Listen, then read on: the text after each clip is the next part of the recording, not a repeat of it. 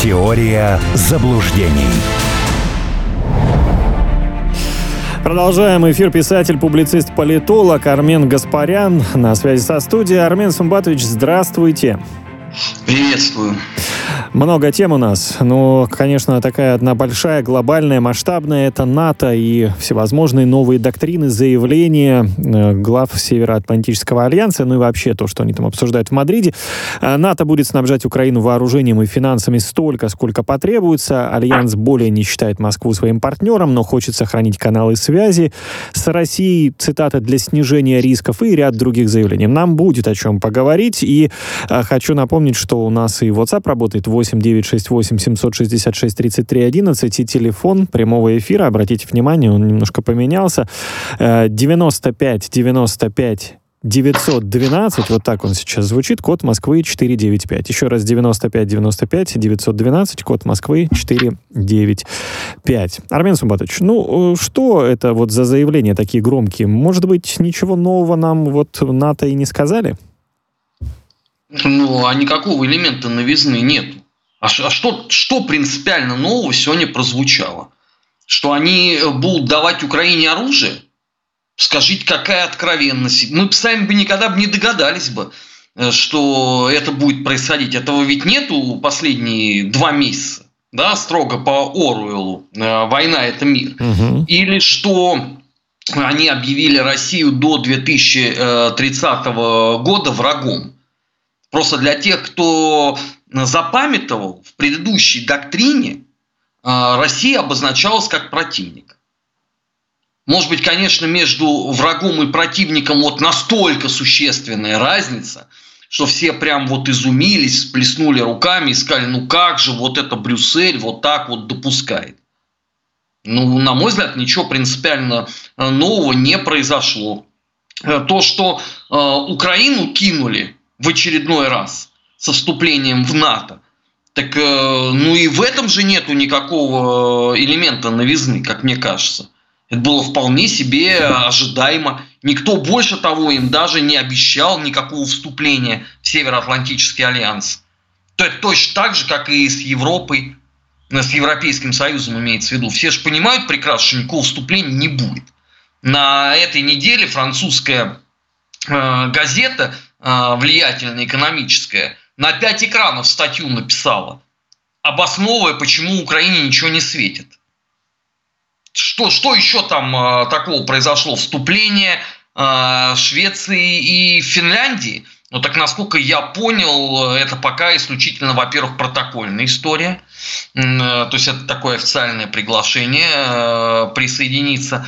А, что значительно обострит ситуацию на границах России, ну так все к этому, по-моему, морально уже были готовы. К огромному сожалению, Альянс а, окончательно съел Чижика, уже совершенно не отдавая себе отчет в том, что и самое главное, ради чего они делают. Но это вполне себе объяснимо, потому что, знаете ли, э, русофобия – это самая страшная болезнь, какая только есть потому что она мозг выжигает. Думать уже э, при такой болезни не получается вообще. Что, собственно говоря, нам э, сегодня замечательным э, образом саммит и продемонстрировал.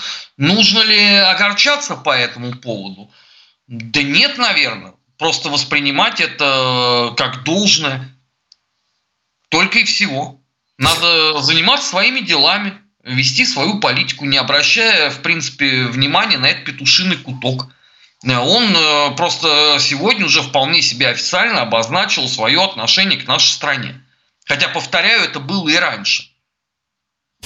Армен Сумбатович, ну вот я вначале озвучил, что у нас телефон эфира работает 95 95 912, код Москвы 495. Есть звонок у нас. Вот как раз по поводу НАТО. Вот давайте послушаем. Э, здравствуйте, уважаемый ведущий, уважаемый э, эксперт Армен, я вас очень уважаю, Владимир. А я бы хотел сказать, э, вас спросить вот о чем. Не кажется ли у нас самодурство по поводу того, что мы не воюем с НАТО? На самом деле Нью-Йорк Таймс писала, что ДРГ НАТО присутствует на территории, э, в прифронтовой зоне, в том числе на территории оккупированной Украины, и не только на правобережье. Это во-первых. И учитывая в том числе разведданными обмен всего Североатлантического блока вместе с Соединенными Штатами Америки с украинскими ВСУ, и в том числе и постоянно спонсированными боеприпасами и всеми возможными видами вооружений, уже натовским в том числе. Не кажется ли вам, что мы воюем? И как вам кажется, когда мы выйдем на рубеж, например, Днепра, потерпит ли это НАТО без учета всяких статей и вяжется ли на войну? Тем более США уже перебрасывают группировку 82-й э, парашютно-десантной дивизии, которая является флагманом по распространению американской демократии на во всех горячих точках. И да, спасибо, Владимир. Э, спасибо. Э, я просто еще раз хочу отметить, что это специальная военная операция, во-первых. Во-вторых, ну, естественно, каждый слушатель — это частная э, точка зрения наших слушателей. Армен Сумбатович, что ответим? А, спасибо. В определенном смысле, да, так и есть. Э, идет, э, ну давайте это назовем так, в рамках специальной военной операции конфронтация прежде всего с э, Североатлантическим альянсом. Украина – это территория. Я уже много раз приводил в пример знаменитые слова сэра Уинстона Черчилля, когда у него в 1946 году спросили, что он думает по поводу государства Индии. И сэр Черчилль сказал, что это не государство, это территория. Вот так же и Украина. Это территория, где э, происходят э, боевые действия, э, где НАТО обкатывает, э, собственно говоря, некоторые свои э, новые технологии, вплоть до последнего украинца. Это такая глобальная их э, стратегическая э, задача. Что касается там их переброски флагманов распространения демократии, вы знаете, ну больше всего флагманов было переброшено в свое время в Афганистан.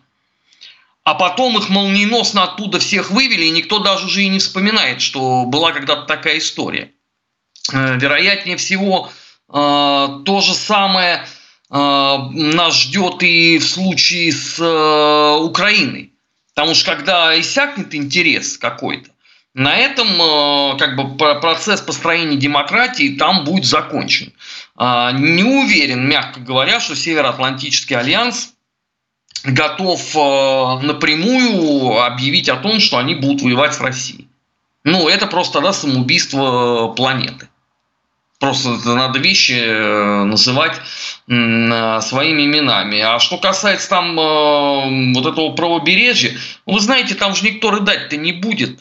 Ну, быстренько Польша э, забирает Восточные Кресы, Венгрия забирает э, Закарпатье, румыны забирают э, Черновицкую область. И на этом все и заканчивается.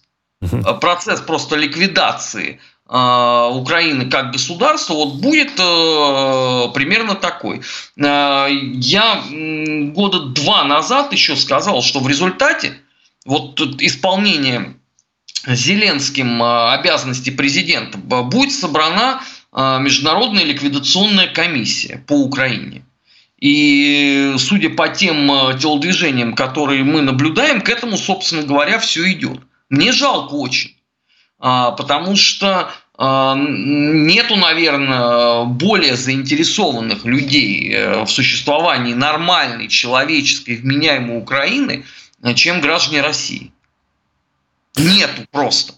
Но э, проблема вся в том, что э, вот эти бесконечные заигрывания с э, идеологией э, пяти западных областей, они единственное, к чему могли привести, это вот к этому. Со всеми вытекающими последствиями. Потому что там вся идеология сводилась к очень простой формуле, что надо воевать с москалями. А это означает, в свою очередь, извините, тотальный разгром, потому что победить невозможно. Но это признают все. Да, поэтому э, эта доктрина, она ведь претерпела изменения. Она свелась к тому, что надо победить москалей хотя бы на территории самой Украины. Но даже это не получилось, в принципе. Потому что э, русский народ на это на все посмотрел и пришел русским э, людям на Украине на помощь. Вот, собственно, и все. А, а дальше мы будем наблюдать э, процесс ликвидации вот этого государственного образования. К сожалению, повторяю, к огромному. Потому что я не понимаю, на какой вообще идеологии можно вот в принципе вот после этого всего Э, соединить э, разнообразные украинские земли. Я не понимаю этого. Собственно, это даже, наверное, сами украинцы не понимают, если у них об этом спросить. Вот что это за идеология должна быть? Ее просто не было никогда. Понимаете? А, была Новороссия и Малороссия, ментально ничем не отличающиеся от э, России, да, и, был Запад Украины, очень своеобразный. Их скрестили. Пока была там э, цементообразующая советская власть, это держалось. Как только идеологически советская власть пошатнулась, э, начался вот этот 30-летний э, процесс. Просто сначала они были на паритетных э, началах, а потом стала единственная точка зрения на все, это как бы идеология э, бандеровской части Украины, которую замечательным образом, кстати говоря, исполняли в том числе и уроженцы э, вот этих исторических русских земель.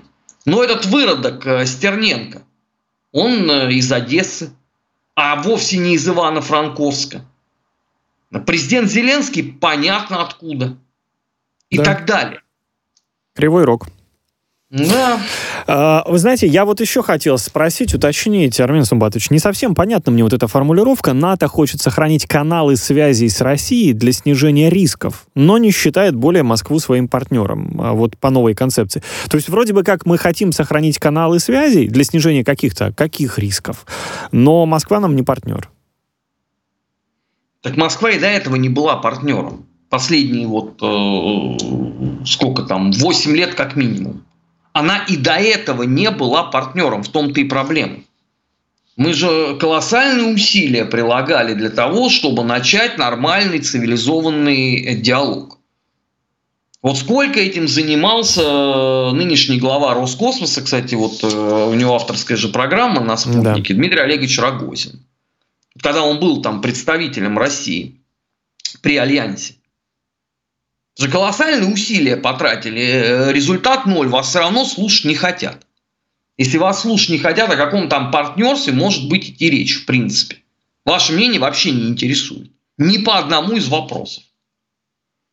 Поэтому они хотят сохранить вот эту вот связь, ну, на всякий случай. Вдруг еще где что произойдет.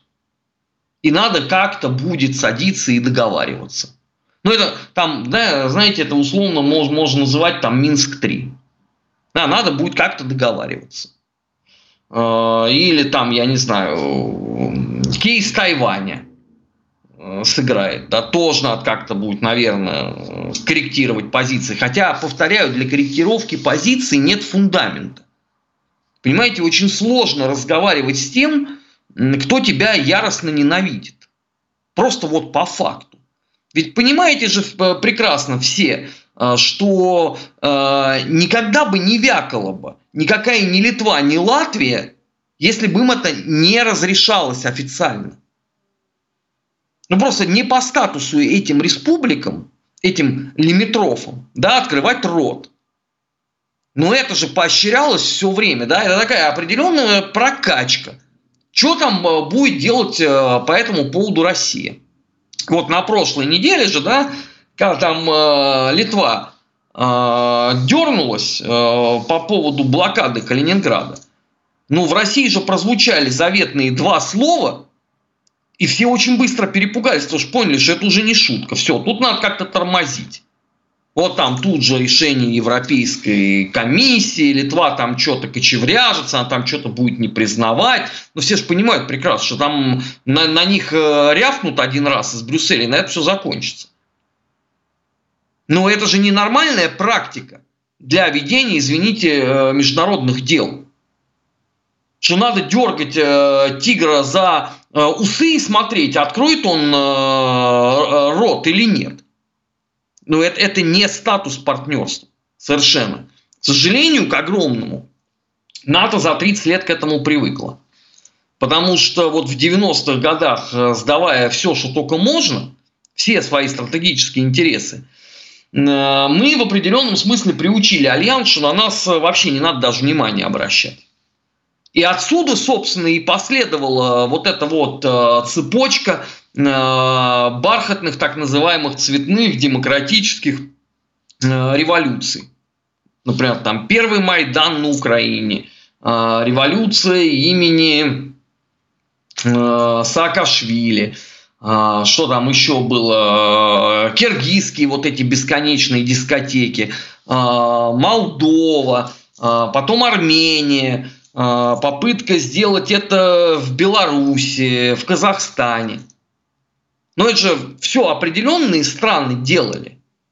С очень понятно, э, какими целями. После этого они говорят, нет, все-таки дайте как бы канал связи оставим. Зачем?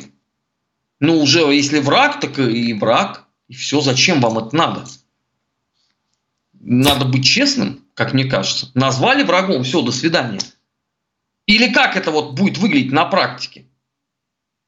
Мы это... вас назвали врагом, но вы типа на это внимание не обращайте, давайте вот тут перетрем какую-нибудь тему. Ну, интересно. Да. Сейчас сделаем небольшую паузу и к беседе вернемся. Не только слушать, но и смотреть. Весь эфир «Радио Спутник» можно увидеть. Открываем Рутюб и подписываемся на канал «Радио Спутник». Мы продолжаем. 495, э, э, код Москвы 9595912. Это номер телефона. Вообще, в нашем обсуждении, Армен Сумбатович, есть вопрос, который связан с увеличением сил высокой готовности на восточном фланге, о чем э, как раз лидеры НАТО на саммите в Мадриде договорились. И у нас есть звонок, ну, мне кажется, что где-то похоже, похожий вопрос, потому что связан с ядерным потенциалом объединенного НАТО. И давайте послушаем послушаем, о чем спросит нас слушатель. Пожалуйста. А, здравствуйте. Здравствуйте. Э, я хотел бы э, спросить, вот несмотря на определенную такую рутинизацию вот этого процесса э, противостояния НАТО и России, но вот этот вот последний их саммит все-таки не является и очередной, очередной такой ступенью угрозы в отношении России, как уже было сказано исходя из того, что ядерный потенциал США и некоторых других членов НАТО достаточно высокая, группировка НАТО будет увеличена. Понятно, Россия уже говорила о своем ответе на западных границах. Э, но, с одной стороны, все-таки это, наверное, какой-то новый этап э, угрозы со стороны НАТО. И второе, вот этот вот э, то, что гибридный характер войны против России через Украину, которую ведет НАТО – это тоже вот э, как один из элементов их э, ну, попыток нанесения конкретного ущерба России и стратегического, так сказать, военного, геополитического. Вот это я хотел бы попросить угу. Спасибо, спасибо большое за вопрос, да. Да, Армен Самбатович, ну вот как раз к тому, о чем мы, мы ранее говорили, и об усилении, и о ядерном потенциале, потенциале что можно ответить? Ну, э, во-первых, и без того эта угроза существует. Э, без всякого усиления, потому что есть даже такая смешная поговорка, что русские очень подло подвинули свои границы к базам НАТО. Э, вот. И это не первый год все тянется. И с Румынией, и с Польшей, э, и, и, со, и со всеми остальными. Обострилось это, конечно, очень серьезно после Крыма в 2014 году. Э, если до этого еще все эти угрозы были такие завуалированные, дескать, ну вы просто не понимаете, это такая вот безопасность от Ирана. А мы спрашиваем, подождите, а почему тогда это все должно происходить на территории Польши? Вот где, где Польша и где Иран? На, на карту хоть пробовали смотреть, прежде чем вот рот открывать? Враги географии. Нам объясняли, нет, ну это просто вот так вот э, задумано. Вам, вам в России не понять вы не доросли просто до нашего стратегического замысла. После 2014 года э, стали об этом вообще говорить открытым текстом. Вот. Сейчас, э, конечно, э, в силу э, проведения вот этой вот э, первой э, мировой информационной войны, конечно, надо подогревать э, максимально э, все вот эти вот э, чудовищные свои э, желания – но ни к чему хорошему это не приведет, в принципе. А, потому что таким образом, в результате, коллективный Запад делает очень серьезные шаги в сторону нового большого карибского кризиса. Гораздо более страшного, кстати, чем а, предыдущий. Почему?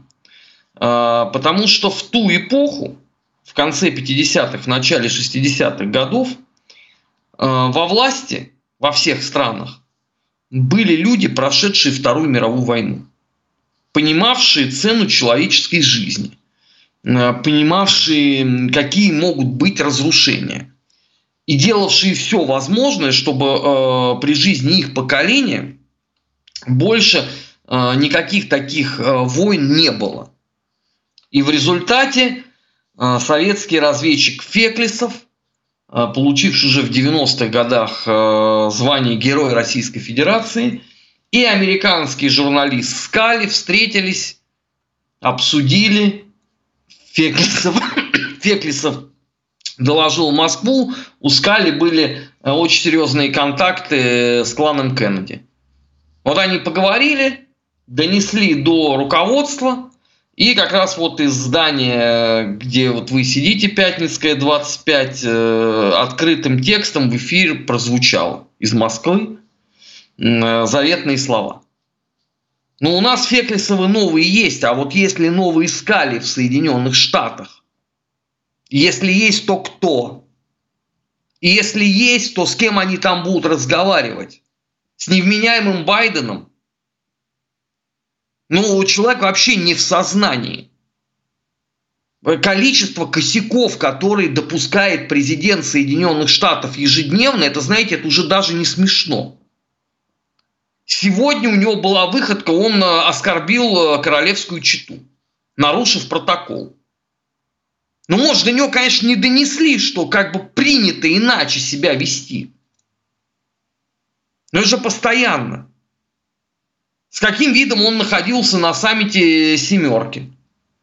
Он слушал Макрона и даже не понимал, видимо, что тот хочет у него узнать-то. У него был абсолютно отсутствующий взгляд. Вот представьте себе, да, вот есть новый Скали, который договорился с новым Феклисом о том, что надо как-то э, разводить края полюбовно. Вот он как будет это Байдену объяснять? А всем остальным как объяснять? Нэнси Пелоси, спикер э, Конгресса, 84 года. 84! Эти люди нам еще что-то говорят про э, сменяемость власти. Бастинда Хиллари Клинтон сколько? Керри сколько? И всем прочим. Эти люди уже перестают соответствовать, извините, политическому моменту. У них уже свой мир собственный. В этом уютном мире им комфортно. И этот их уютный мир может привести к страшному, потому что они не отдают себе отчет, что они делают. Это катастрофа. Это если мы Соединенные Штаты берем. Если взять Европу, не сильно проще. Шольц, вот я не знаю, за всю историю Германии не было, наверное, большего ничтожества во главе. Даже лидеры Веймарской республики – которому современников было великое множество претензий по интеллектуальной составляющей, не идут ни в какое сравнение с этим придурком конченным. Ему все время смешно. Он смеется от всего, но это же невозможно просто. В Великобритании кто пришел, извините, к власти? В Великобритании с их-то традицией политической. Это очень серьезная проблема. Просто вместо политиков сегодня есть менеджеры.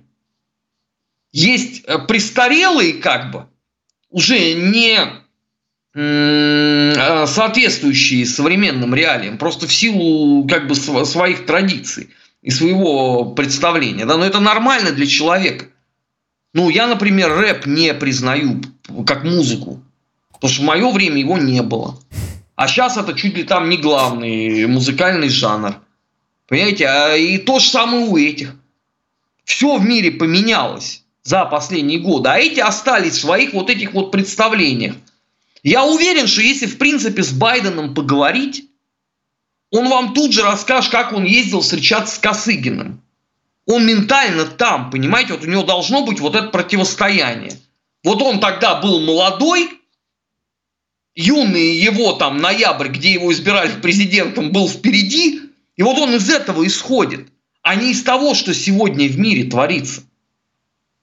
А в Европе просто менеджеры, не политики, менеджеры, рулящие каким-то образом, какими-то процессами, не отдающими себе отчет в том, что они делают. Это катастрофа политическая.